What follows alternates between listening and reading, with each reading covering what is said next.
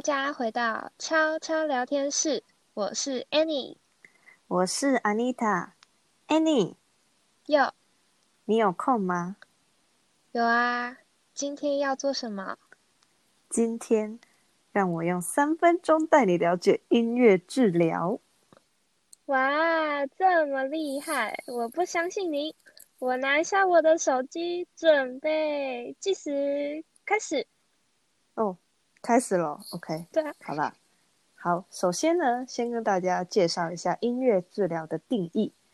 音乐治疗呢，是一个临床实证的音乐介入手法，由完成音乐治疗学程并取得执照的专业音乐治疗师使用，进而在治疗关系中达成个人化的目标。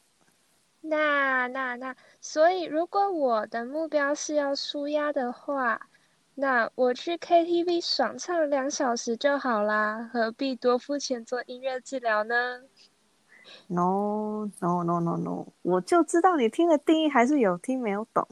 你知道俗话说得好，一分钱一分货。一位专业的音乐治疗师可是完成了完整的学程。六个月的实习及考过证照后，才能有效地帮助我们的个案来评估并给予治疗哦。所以，我们可不是随随便便的唱唱歌或是弹弹吉他就结束疗程。哦，了解。嗯、那你刚刚指的评估是什么啊？其实很多人呢都以为接受音乐治疗等于在像上个别课一样，就是要增进音乐上的技巧，但是。你们都错了，Annie，你要对。哦，对对对。其实呢，我们音乐治疗是要帮助个案进步的，不是音乐上的成长，而是其他方面哦。哦，那是哪些方面啊？你快说啊！你还有一分三十秒。啊，你真的有在计时哦？哦，真的是。好啦。其他方面呢，就是例如像生理、心理、语言、social、认知、记忆、执行功能，还有叭叭叭点点点，很多很多不同的目标。但是呢，因为你只有给我三分钟，所以我就先快速的带过。所以，Annie，可不可以再给我两分钟？不行，你现在只剩一分钟了，而且因为你刚刚唱的有点不太好听，oh. 所以我要扣你三十秒。那所以你赶快说一下我们常见的服务对象有哪些啦？哦好啦，我赶快讲。所以呢，套一句之前教授讲过的，从婴儿到进棺材前都可以接受音乐治疗哦。没错。所以我们常见的服务对象有早产儿、自闭症、亚斯伯格、脑性麻痹、过动症、唐氏症、发展迟缓、忧郁症、其他心理疾病、神经系统异常、复健、中风、帕金森氏症、失智症、安宁医疗、减缓疼痛等等等。所以不分年龄。不分性别，当然也不需要任何的音乐背景啦。哦，了解，谢谢 Annie 的分享。但是不客气。呃、你刚刚讲的时间应该没有算在三分钟里面吧？呃，你是第一天认识我吗？当然算啊。哎，果然是最毒 Annie 心呐、啊！哎，扯太远了，亲爱的 Anita。所以 Anita。假如我今天有失智症，然后记忆力衰退的话，那请问 Anita 大师，音乐治疗可以怎么帮助我呢？